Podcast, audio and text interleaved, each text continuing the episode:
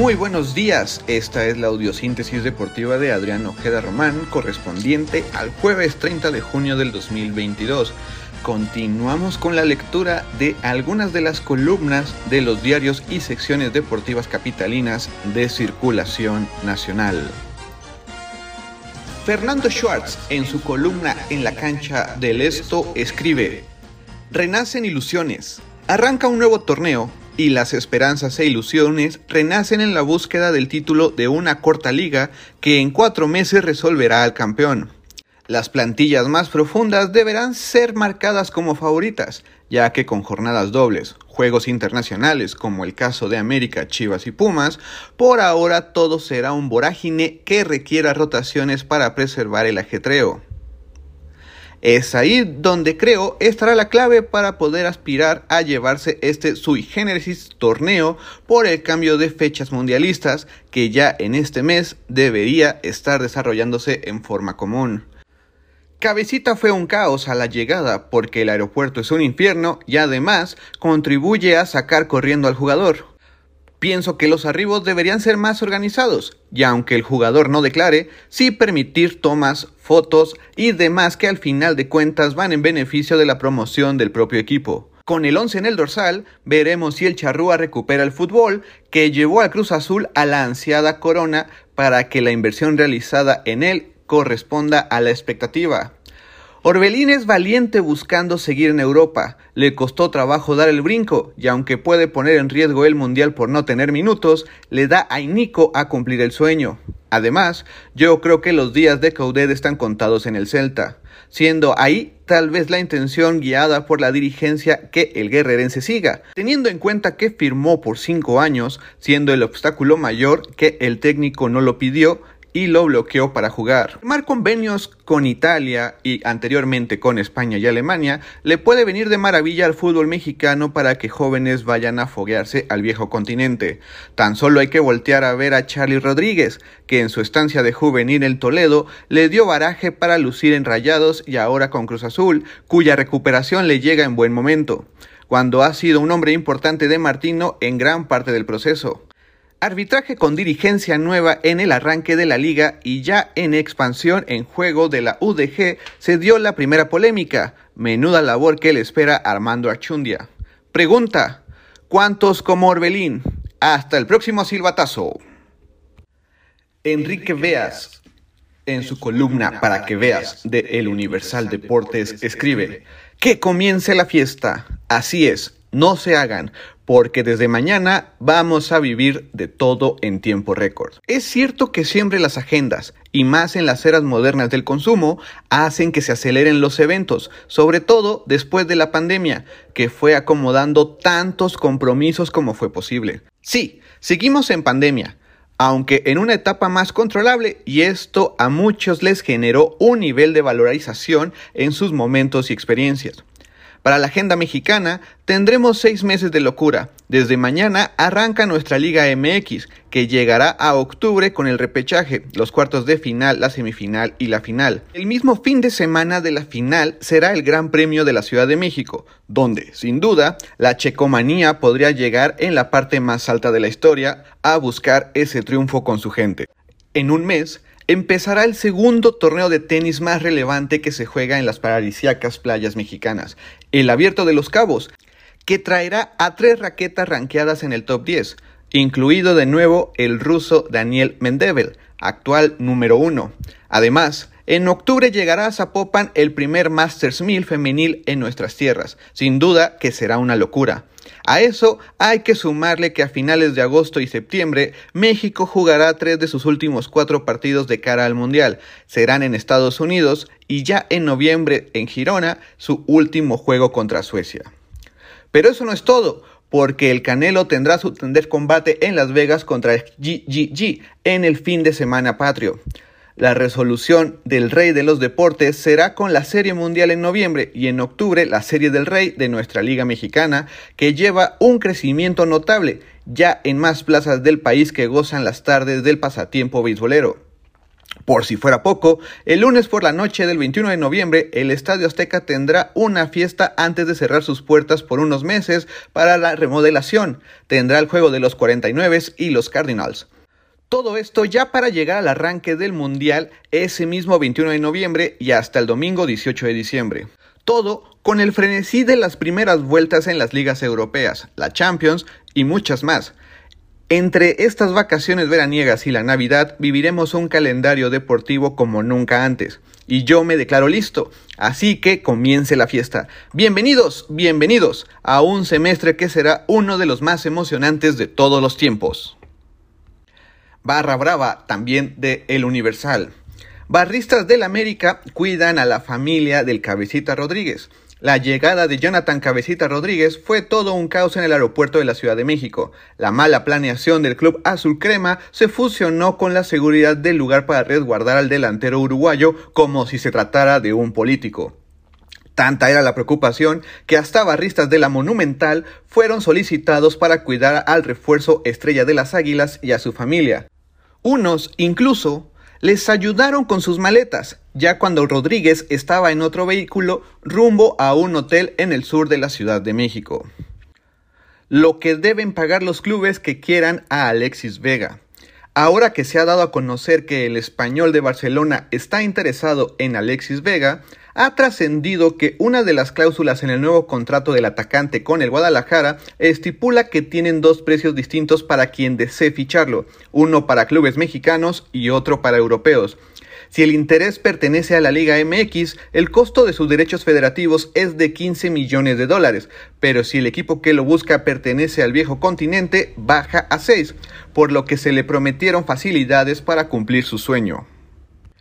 En su columna para cancha de Grupo Reforma, Francisco Javier González escribe, con el Jesús en la boca. Pasa el tiempo y el partido empieza a desesperar. Los comentaristas hablan de historia que hace inverosímil lo que está sucediendo.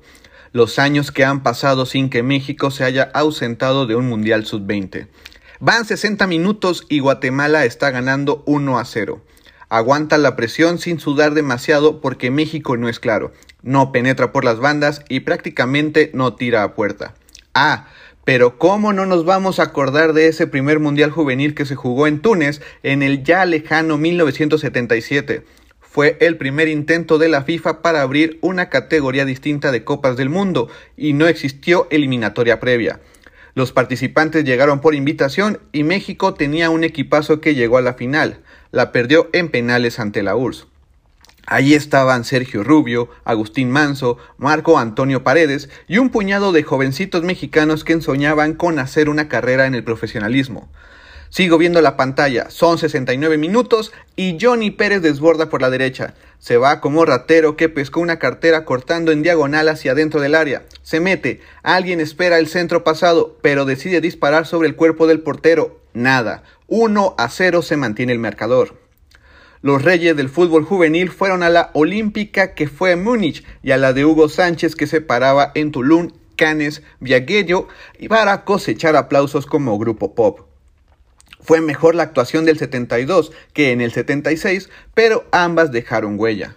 La primera era la de Manuel Manso, el Capi, Juan Manuel Álvarez y José Luis Trejo. Jugaron después en el Atlético Español, donde fueron compañeros de Rafa Loedo el actual técnico de la Sub-20 de Guatemala. Gol, gol de México. Jesús Alcántara tira como novato en el boliche. La bola al centro tras recibir un rebote de un tiro libre que le pega a la barrera, con tal fuerza que encuentra la cabeza de Esteban Lozano. Creo que no se dio cuenta de cómo metió el gol. La selección se acerca pero no muerde. Pérez ahora sí mete un buen centro en diagonal, Violante en la siguiente jugada prueba al arquero, que sí tiene pilas. Guatemala, meritoria, resiste hasta que a los 86 una mano dentro del área guatemalteca le manda a México un penal inesperado. A dos minutos del final, Esteban Lozano se enfrenta al arquero Jorge Moreno. Puede dar el boleto al Mundial Sub-20 y a los Juegos Olímpicos. Sabe lo que está en juego, pero falla. Moreno se lanza a su derecha y ataja. ¿Cuánto pierde una generación que se ausenta de un Mundial Juvenil y de los Olímpicos? México es mejor, pero definirá en tiempos extra. De noche, todos los gatos son pardo. Es hora de enviar la columna con la angustia de una historia inconclusa, no como la de Hugo, Rangel, Tapia, Pimienta Rico. El Tri tiene que ganar. ¿Podrá? Pende el alma de un hilo. Zancadilla de Grupo Reforma. ¿Se vende humo? Aún faltan varios meses para que el Estadio Azteca sea sometido a una histórica remodelación, pero resulta que hay quienes ya están ofreciendo distintos tipos de localidades, las cuales ni existen, tal vez ni existirán, que Seguramente algunos de ustedes, suscritos a un Malis, recibió una bonita invitación a contestar si estarían interesados en adquirir boletos para posibles localidades en el Coloso de Santa Úrsula del futuro. Casualmente, ninguna de ellas tipo popular, sino todo lo contrario. Nomás le eché un lente al mail y me quedé con cara de ¿what? Por la chulada de cuatro probables localidades que ahí aparecen, todas descritas con lujo de detalle. Primero, los asientos VIP en las laterales, con comidita y tragos incluidos. Luego, las suites semi-privadas, con las mejores vistas desde el medio campo y acceso a un espacio lounge compartido con servicio de bar y comida. Después, una en la que vería salir a los jugadores a la cancha por un pasillito en una salita con barra, alimentos y bebidas incluidas.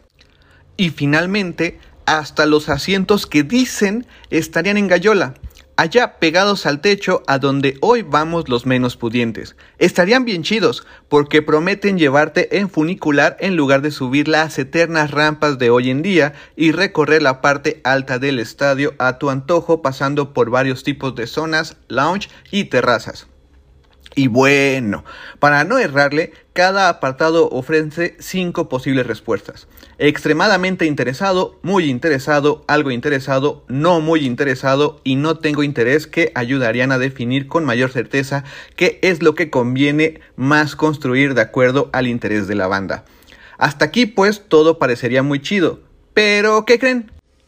Después de echarle un par de llamadas, mi oreja del Estadio Azteca me dijo que ellos no tienen nada que ver con el mail y que todo eso que se promete no está siquiera contemplado, porque el día de hoy no se ha aprobado todavía el proyecto definitivo de remodelación.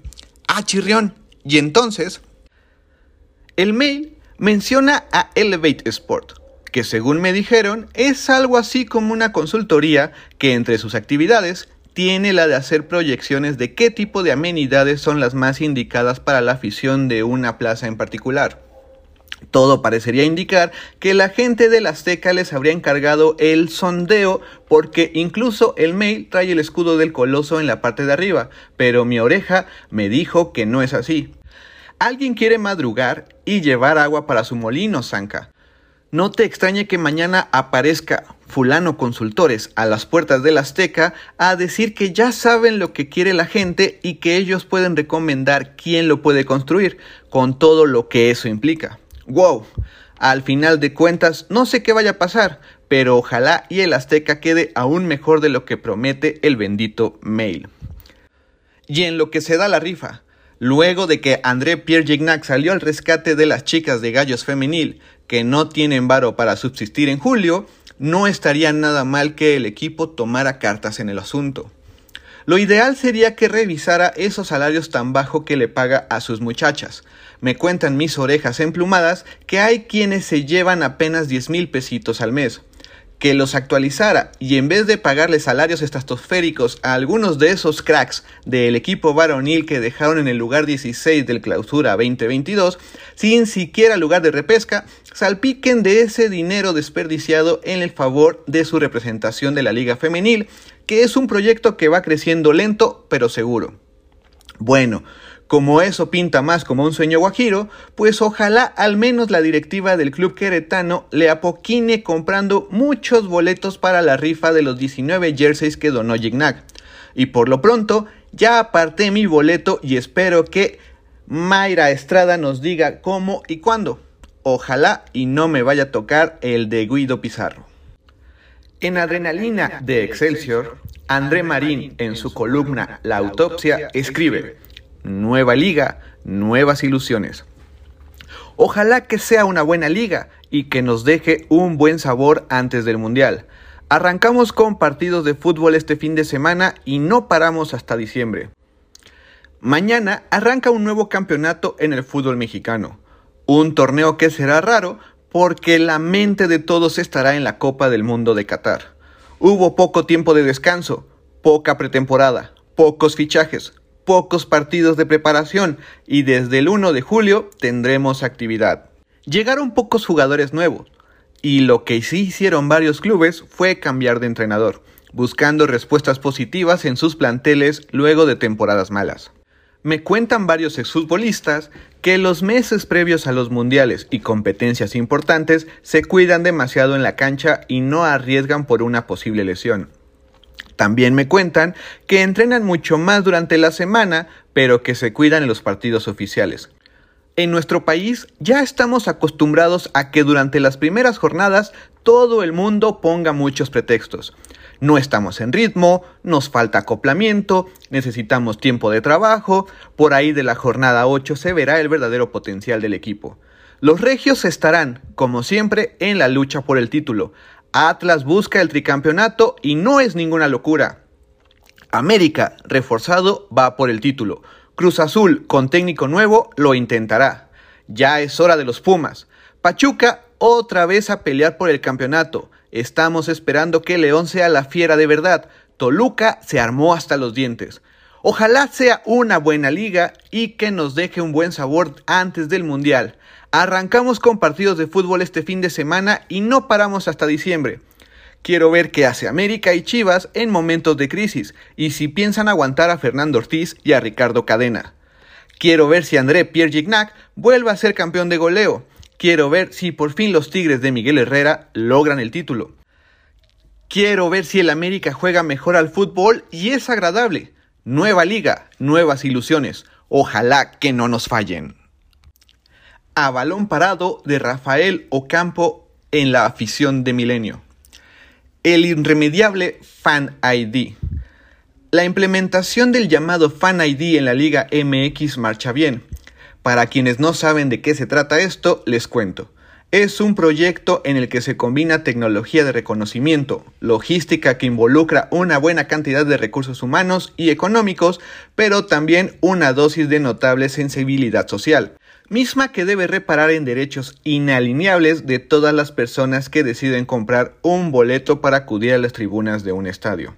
El Fan ID, tal como se ha explicado, tal como se ha imaginado y construido, es una herramienta para contrarrestar de forma decidida y firme la violencia que se registra en muchas ocasiones en los estadios de fútbol, en sus explanadas de acceso y salida de estos inmuebles los datos personales, los registros fotográficos de los aficionados que se requieren montar en esta plataforma de registro, el uso que se dará a los mismos, deben estar supervisados y controlados.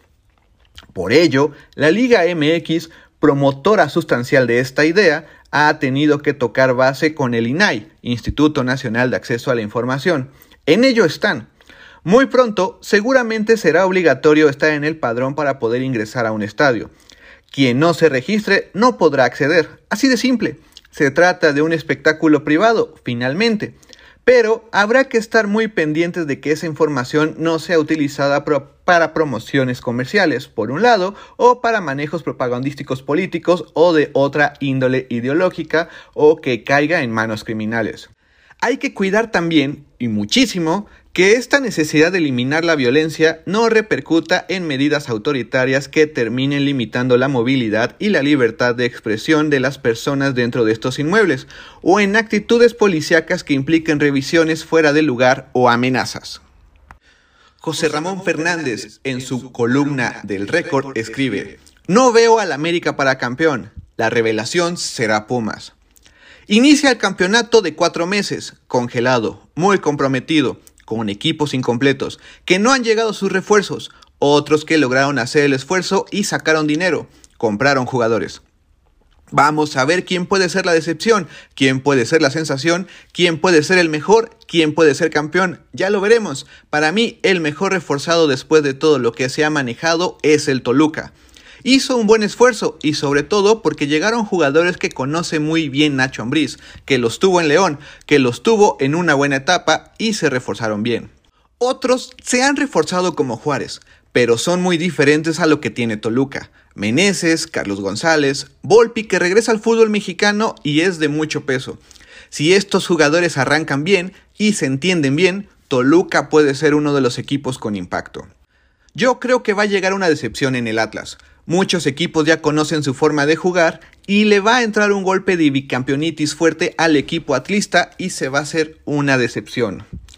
Considero que la revelación va a ser Pumas. Hace unos días platiqué con Lilini. Yo considero que va a hacer su magia, sobre todo por los jugadores que contrataron. Del Petre es un excelente futbolista y Toto Salvio fue campeón de liga en cinco ocasiones consecutivas con el Benfica. Van a apoyar a Dineno, van a ayudar al ataque. Es un equipo que por fin ha elegido quirúrgicamente sus refuerzos. Otra opción revelación pero mucho más abajo es el Necaxa, que con Jimmy Lozano puede tener un buen camino. Las opciones para campeón son varias. Si Diego Aguirre se acopla rápido al fútbol de Cruz Azul y al fútbol mexicano, y Ángel Romero demuestra que es un buen futbolista como lo ha hecho, si Santi Jiménez sigue metiendo goles y contratan a un central y le llegan los refuerzos, Cruz Azul puede aspirar. Si no, se van a quedar en el camino. Los regios siempre son candidatos. Monterrey perdió a Esteban Andrada, que es un hombre fundamental. Vamos a ver hasta dónde lo puede llevar la lesión. Tigres se mantiene muy parecido y será un rival a vencer. Buscará el título indudablemente. El América espera mucho de Jonathan Rodríguez. Lleva mucho tiempo sin jugar. En Arabia Saudita no le fue nada bien. Dicen que el América le va a pagar 200 mil dólares mensuales. Eso impresiona, es un sueldo altísimo. Pero no sé si es el mismo Jonathan de cuando se fue de Cruz Azul o el Jonathan que se fue de Arabia Saudita. Araujo no tiene problemas, es un central fuerte que puede ayudar mucho en la defensa. Yo no veo al América para campeón, hay quienes lo ven para campeón. El Pachuca seguirá siendo un equipo sólido, fuerte, con buen fútbol, bien dirigido, con un Ibáñez en gran momento. Serán difíciles. Las Chivas son una incógnita. Sabemos que dependen de lo que haga Alexis Vega. Creo que ahí abajo vendría bien León, Puebla y por ahí pueden estar los demás. Eso es lo que veo del campeonato. El equipo de excepción para mí será el Atlas, el equipo sensación los Pumas, el mejor reforzado Toluca y el campeón saldrá de Tigres, América, Monterrey y Cruz Azul. Será un campeonato donde, insisto, habrá muchas fechas dobles, muy encimados los partidos. Será de mucho desgaste para los jugadores. Los partidos de preparación de la selección mexicana mermarán algunos equipos y ayudarán a otros. Será un campeonato rápido, fugaz, veloz de cara al Mundial. En la columna francotirador de récord, América y Marca Deportiva sufrieron por nuevo plumaje. Vaya dolores de cabeza que le dio el nuevo plumaje al América y a Nike. Fue una larga espera para al fin presentar en redes sociales los uniformes para la 2022-23. Vivieron las de Caín para que llegara y se pusiera a la venta, pues la producción de la empresa de la palomita no pudo pisar el acelerador a fondo para entregar con el adelanto de la fecha que aplicó la Liga MMX por el Mundial de Qatar. Les cambió todo el plan y sufrieron la gota gorda.